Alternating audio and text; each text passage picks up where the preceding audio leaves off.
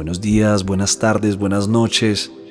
Bueno, hoy antes de empezar el tema que tengo planeado, quiero volver a extenderles ese agradecimiento, de verdad que estoy muy agradecido. Gracias, gracias, gracias, porque todos los días me doy cuenta que más y más gente escucha el podcast, más y más gente lo comparte y más y más gente conecta con estas ideas que estamos compartiendo, estas opiniones, estas formas de ver la vida, estas perspectivas. Así que gracias, gracias, gracias.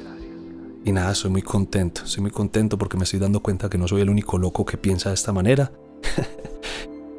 estoy muy feliz de poder compartir con ustedes algo de la experiencia que he tenido a lo largo de los años y pues las cosas que se me pasan por la cabeza. A veces ni siquiera yo las entiendo. Pero bueno, no. Vamos a empezar eh, con el tema. El tema de hoy es el autoconocimiento. Autoconocimiento una de las preguntas más malucas que uno se encuentra por ahí, en medio de la conversación con algunas personas o en libros, es esa pregunta de ¿quién soy yo?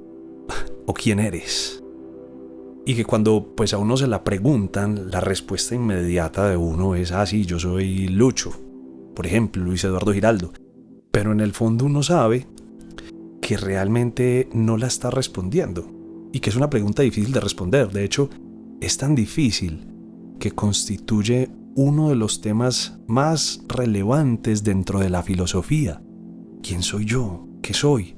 Y yo hoy te quiero preguntar si alguna vez en la vida te has hecho esa pregunta. Pero no hablando ni de tu nombre, ni del apellido, ni del trabajo, ni de la familia, ni de los hijos, de la esposa o de los hobbies preferidos, no. Realmente ¿Te ha pasado que te haces esta pregunta y prefieres evadir los pensamientos? Como para uno no generarse una angustia de no saber uno quién es en realidad o qué es. Pues a mí sí me ha pasado y me ha pasado muchas veces. Pero hoy les quiero compartir un momento de mi vida en particular donde esa pregunta trascendió, esa pregunta tuvo más importancia que en otros momentos de mi vida. Yo crecí pensando en graduarme del colegio, estudiar una carrera, viajar por el mundo, tener una casa, un carro, una familia, ser alguien reconocido. Y estoy completamente seguro que han escuchado que las palabras y los pensamientos tienen poder, ¿sí o no? Pues bueno, en algún momento de mi vida, después de muchos años, ese pensar se convirtió en una realidad. ¿A qué me refiero? Que llegó un momento de mi vida en donde yo me sentía cómodo, con buenas relaciones, con una familia, una casa y muchos elementos materiales que siempre me había soñado.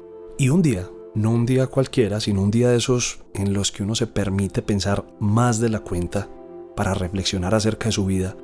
No sé si todo el mundo tiene esos días, yo tengo esos días. Caí en cuenta de que ya estaba viviendo la vida que en algún momento yo me había planteado. Pero después de estar pensando un rato en lo mismo, se me vino a la mente esa pregunta específica sobre, bueno, ¿y, quién soy yo? O sea, ¿qué soy? Y comencé a sentir una angustia, una maluquera, como un sentimiento de tristeza. Me empecé a sentir mal, pero no entendía muy bien qué era exactamente lo que me estaba generando esto. Porque finalmente pues estaba en un buen momento, entre comillas. Desde ese día empecé a sentir un vacío en el estómago. y de un momento a otro me empecé a sentir solo. A pesar de que estaba rodeado de los mismos de siempre, sí, de mi familia, mis amigos, bueno, los mismos de siempre. Empecé a sentir además que los lugares que frecuentaba no me generaban ningún sentimiento. Lo mismo con el carro que manejaba. Siempre lo había querido tener y ya cuando lo tenía, como que no. No sé por qué no me generaba ningún sentimiento, ningún, ninguna emoción. Y así pasó con muchas de las cosas que tenía. Era como si de un momento a otro todo eso que había soñado hubiera sido una trampa.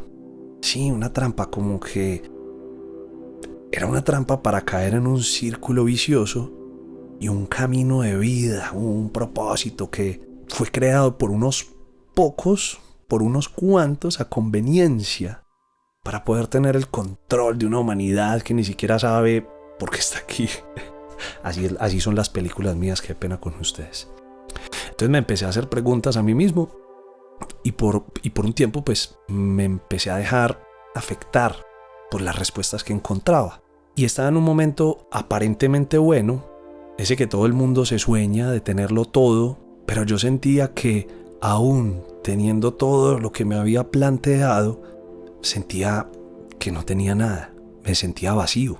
Este momento de la vida, algunos lo catalogan como una crisis existencial. Y sí, yo creería yo que esa fue mi primer crisis existencial real, porque fue el primer encuentro sincero que tuve conmigo mismo.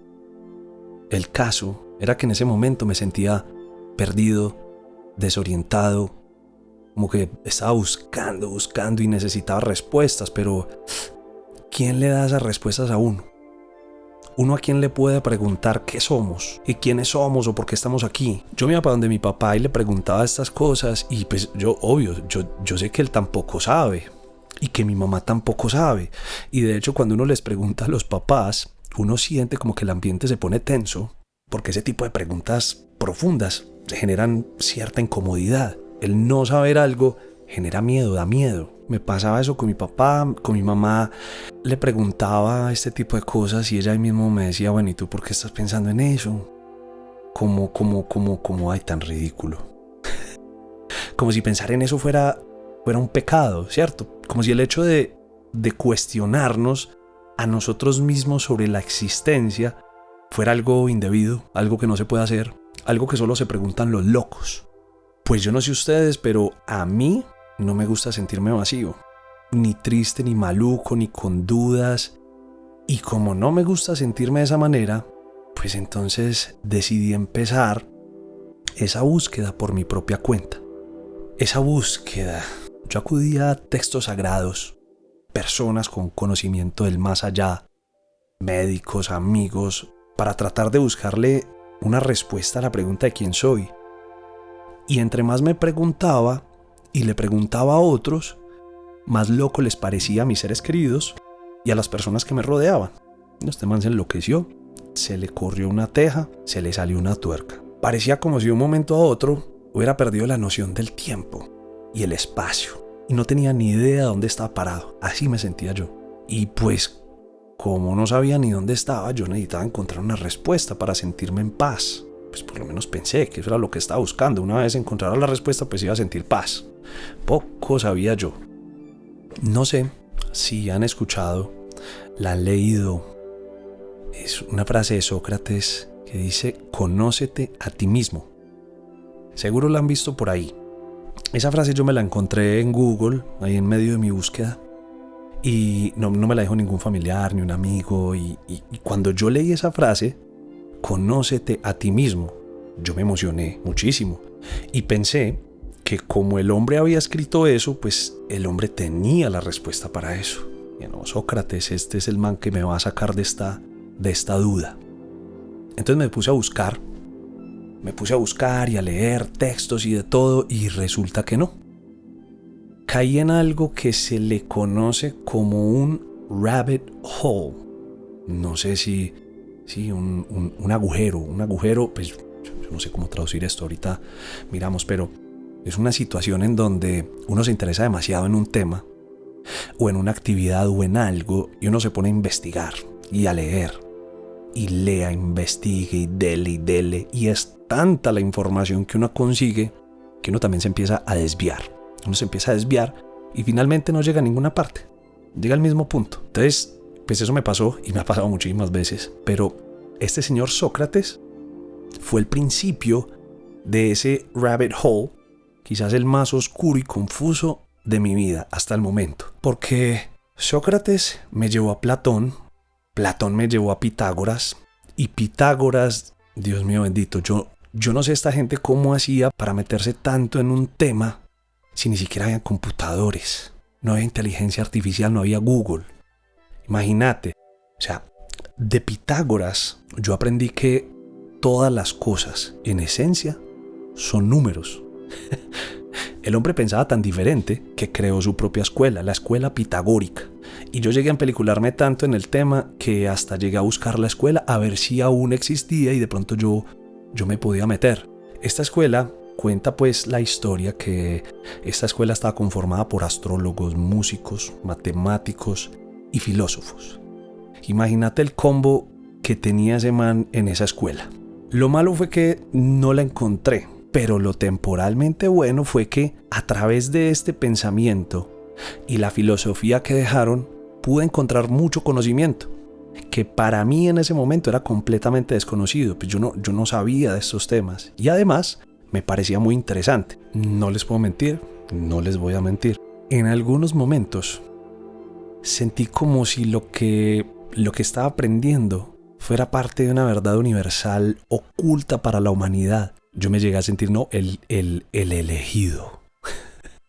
el elegido porque estaba entendiendo que los números para Pitágoras no significaban una cantidad, sino una cualidad. Entonces Pitágoras me llevó después de, de viejo a evaluar de nuevo la geometría, las matemáticas, la filosofía, la música y la, bueno, yo no conocía mucho, pero la cosmología. Es claro que en esta época no tenían la tecnología de ahora, pero desde esa época se le dio nombre a las constelaciones y comenzó todo ese tema zodiacal que hoy conocemos, sí, de los signos y esto. Bueno, también este man me llevó a estudiar un poco la geometría sagrada, a tratar de entenderla. Que en ese momento yo sentía que era la fórmula matemática para entender el mundo entero. De hecho, leí que la figura de la flor de la vida, que la tengo dos veces tatuada en mi cuerpo, salían todas las figuras que existen en el universo. Y con eso no más que loco, re loco, aprendí a dibujar una figura geométrica que se llama el cubo de Metatron. Y después me di cuenta que Metatron no era una, una, una figura cualquiera, no era una forma cualquiera, sino que era un arcángel. O sea, yo me metía en un tema y leía sobre el tema hasta que me saturaba. También mi mujer, Cami, se saturaba porque ya lo único que hacía yo era hablar de números de ángulos, constelaciones, resonancias, vibraciones, ondas electromagnéticas y demás. Cuando yo me meto en una película, me meto full, blanco o negro. Entonces sí, pues ella también se, se, se, se, le notaba que se aburría. Ella me aguantaba, pero se le notaba que se aburría. Lo peor de todo era que yo sentía que estaba llegando a una verdad, pero no sobre mí, sino como una verdad del universo, del todo demasiada lectura, demasiada película y ese afán de, de querer saberlo todo. Y aparte que me alejé de muchas personas porque todos los días me levantaba a las 4 de la mañana, me sentaba a meditar, orar, a leer y a escribir por hasta las 7 de la noche más o menos. Mientras la vida seguía, esto duró meses, pero meses. Y la verdad es que no solamente fue Pitágoras, sino fueron muchos otros temas que cada vez se volvían más y más y más complejos para yo entenderlos y más alejados de la realidad en la que yo vivo, en la que yo vivía en ese entonces. Imagínate que una vez, me, una vez en esa época me empecé a tomar unas gotas de CBD con THC. Si antes de eso estaba en peliculado, imagínese yo a las 4 de la mañana, después de unas gotas de, de, de CBD con THC. La película era brava. Y yo me emocionaba tanto cuando encontraba nueva información, sí, con la que conectaba y con la que yo, yo, yo sentía que estaba encontrando algo, algo chévere, que iba y le decía a Cami, mira, mira esto que nota, mira, mira que es que los planetas y esto, es que los ángulos, el 3, el 6 y el 9, em, como que cada vez me sentía más realizado. Pero eso era de, de cada dos días yo me sentía como que no, Dios mío bendito a las 4 de la mañana en punto me levantaba como si, como si Dios me hubiera hablado al oído. Mira, eso es lo que tenés que hacer y tenés que encontrar la verdad. El caso fue que después de dar vueltas y vueltas y no alcanzaba esa, entre comillas, iluminación, ni llegaba una nave espacial por mí, ni me podía comunicar con otras especies por telepatía, ni nada cambiaba de mi mundo y de mi ser, pues dejé poco a poco de invertir tiempo en eso y llegué a una conclusión. Todos, absolutamente todos, vemos el mundo de una manera muy diferente. Y como cada uno lo ve, es perfecto. No hay más que un momento. Y es este momento. Recordar el pasado en la gran mayoría de las veces es perder el tiempo. Y proyectarse al futuro, aunque para, para en muchas ocasiones es importante, no es más que una ilusión. Uno no sabe si mañana se va a despertar o no. No existe más que esta, esta famosa y tan trillada frase que vive en, en el aquí y en el ahora, pero es completamente real. El ahora es lo único que conocemos y que sentimos y que podemos aprovechar. Dejé de cuestionar y aprender de todos estos temas, pero supe que además, pues, que en ellos no encontraba ninguna respuesta, como tampoco encontraba esa misma respuesta en otras cosas como la religión, que da soluciones sencillas a grandes interrogantes que si uno se pone a, pensar y a mirar bien, no responden nada, no responden nada de lo que yo me estaba preguntando.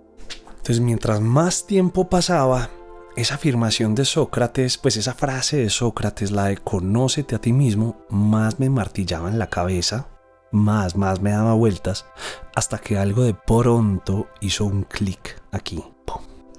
El aha moment que llaman por ahí, como lo dice Vishen Lakiani, el fundador de Mind Valley, ese Satori moment. Conocerse a sí mismo ha sido siempre un tema como espiritual, como etéreo, como desconocido, como profundo, pero pensé que en esa ruta del autoconocimiento no, no puede haber solo una. No hay solo una. Tiene que haber muchas maneras de hacerlo. Y que una de esas maneras de autoconocimiento la había tenido a disposición 24 horas del día, 7 días a la semana, 365 días al año. Y era nada más ni nada menos que mi cuerpo. Así es, el cuerpo es el vehículo del alma, o de eso que somos, pero no vemos. Eso lo tengo clarísimo. Y lo mejor de todo es que todos tenemos uno. Todos aquí que tenemos Spotify o Apple Podcast, eh, tenemos uno, ¿sí o no? Y yo te quiero plantear esta pregunta. Si todos tenemos un cuerpo, entonces, ¿qué tanto conocemos nosotros de nuestro propio cuerpo? ¿Qué tanto conocemos? ¿Será que no hay nada que aprender de lo que sí podemos ver, tocar, disfrutar y conocer? Y el cuerpo humano, o sea, nuestro cuerpo, es una cosa maravillosa y es única. Es el producto de miles de años de evolución. Y se me ocurrió que el autoconocimiento podía empezar por ahí, sin ir más lejos, y que podíamos utilizarlo como un vehículo de autoconocimiento que está relacionado con la mente, las emociones y el espíritu. Entonces, ¿qué puedo conocer de mi cuerpo a nivel fisiológico, a nivel atómico y molecular, de nuestra química y bioquímica, hormonal, neurotransmisores, la sangre? ¿En qué nivel de eficiencia corporal estamos y hacia dónde queremos llegar? ¿Cómo podemos prevenir las enfermedades? ¿Qué alimentos uso y cuáles son los que debo de usar para maximizar mi rendimiento, para subir o bajar de peso? ¿O es que acaso no hay nada que quiera conocer y mejorar de mi cuerpo? Todo el mundo que yo he conocido en la vida, incluyéndome, dice, ah, pero si tan solo, si tan solo fuera más fuerte, o levantara más, o tuviera menos grasa corporal. Y aunque la ciencia hace descubrimientos nuevos todos los días, yo creo que antes de ir a descubrir el cosmos, y las otras dimensiones y los portales sagrados, la vida en otros planetas, continentes perdidos o lo que sea, cosas que salen de nuestras manos, lo que sí deberíamos de hacer es un esfuerzo por conocernos a nosotros mismos, comenzando por lo más real que tenemos, que es nuestro cuerpo. La ciencia lleva cientos de años empleando recursos e invirtiendo millones en estudiar nuestro cuerpo, nuestro funcionamiento y la interacción que tenemos con nuestro medio ambiente. ¿Por qué será que siempre nos llama la atención lo que no tenemos? ¿Por qué será que entre más tiempo pasa, menos control tenemos sobre nuestras propias vidas? Y más nos asomamos a querer saber cosas del mundo exterior. Y nos perdemos en el mundo del placer, pasando por alto las grandes preguntas. ¿Por qué? Ah, es que nos controlan y la élite y esto y lo otro. Y ojo, que no estoy diciendo que es que no nos controlen por, o que sea incierto, no. Lo que yo quiero, el punto que quiero dejar muy claro acá, aquí en este podcast, es que el cuerpo es un milagro. El cuerpo es una creación perfecta. El cuerpo es el que nos lleva y nos trae a todos lados. El cuerpo es el que nos permite vivir, el que nos permite experimentar. A través del cuerpo podemos sanar incluso aquellas cosas que no se ven. El cuerpo es el vehículo perfecto para el autoconocimiento, no la geometría sagrada y los ángeles y todas estas cosas. Sin ofender pues porque creo en todo. Pero yo no sé si sepan esto. De pronto los que, los que hacen CrossFit seguro lo saben. El cuerpo, nuestro cuerpo, tu cuerpo, mi cuerpo, tiene 10 capacidades físicas. Potencia, fuerza, velocidad, resistencia muscular, resistencia cardiovascular, agilidad, equilibrio, flexibilidad, coordinación y precisión. Ahora, les quiero preguntar, ¿cuáles de esas 10 capacidades ustedes ya dominan a la perfección o dominamos? No me saco de ahí. ¿Cuáles de esas 10 capacidades trabajan todos los días? ¿Acaso ya, ya somos tan tesos en todas que no necesitamos voltear a mirarlas? Es increíble que una de las cosas que nos diferencia de la materia inerte, que es el movimiento, no lo exploremos. No lo aprendamos, no lo conozcamos ni siquiera. Algo tan, entre comillas, simple, el movimiento. A mí sí me gustaría poder desarrollar todas mis capacidades físicas. Y de hecho yo siento que si tenemos un cuerpo sano y fuerte, la mente, el corazón y el espíritu también tienen tienen, digamos, ese, esas puertas abiertas para hacerlo. Todo es lo mismo, nada es diferente. siempre me lo decía mi maestra, profe y amiga Clarita. Al principio no lo entendía y... ¡Wow! El mismo comportamiento que tengo con mi cuerpo a nivel de disciplina será el mismo comportamiento que tienen mis pensamientos, mis creencias, mis hábitos, Ir al gimnasio todos los días implica hacer uso de la voluntad y de la disciplina, que son características propias de la mente. Hacerlo por amor propio toca ya un aspecto emocional. Cuidarlo como algo sagrado es entrar en el territorio espiritual, ¿o no? Decían los esenios, los esenios fueron una secta judía de hace miles de años, que no existían muchas enfermedades, sino que existía una sola y se llamaba la desarmonía. Y que cada síntoma que se presenta en una persona tiene una raíz. Y que si el problema se trata desde la raíz y no desde el síntoma, entonces muchas cosas se pueden curar a través del buen cuidado del cuerpo físico, la sana alimentación, la correcta exposición al sol, los ayunos de alimentos como de cualquier tipo de toxicidad.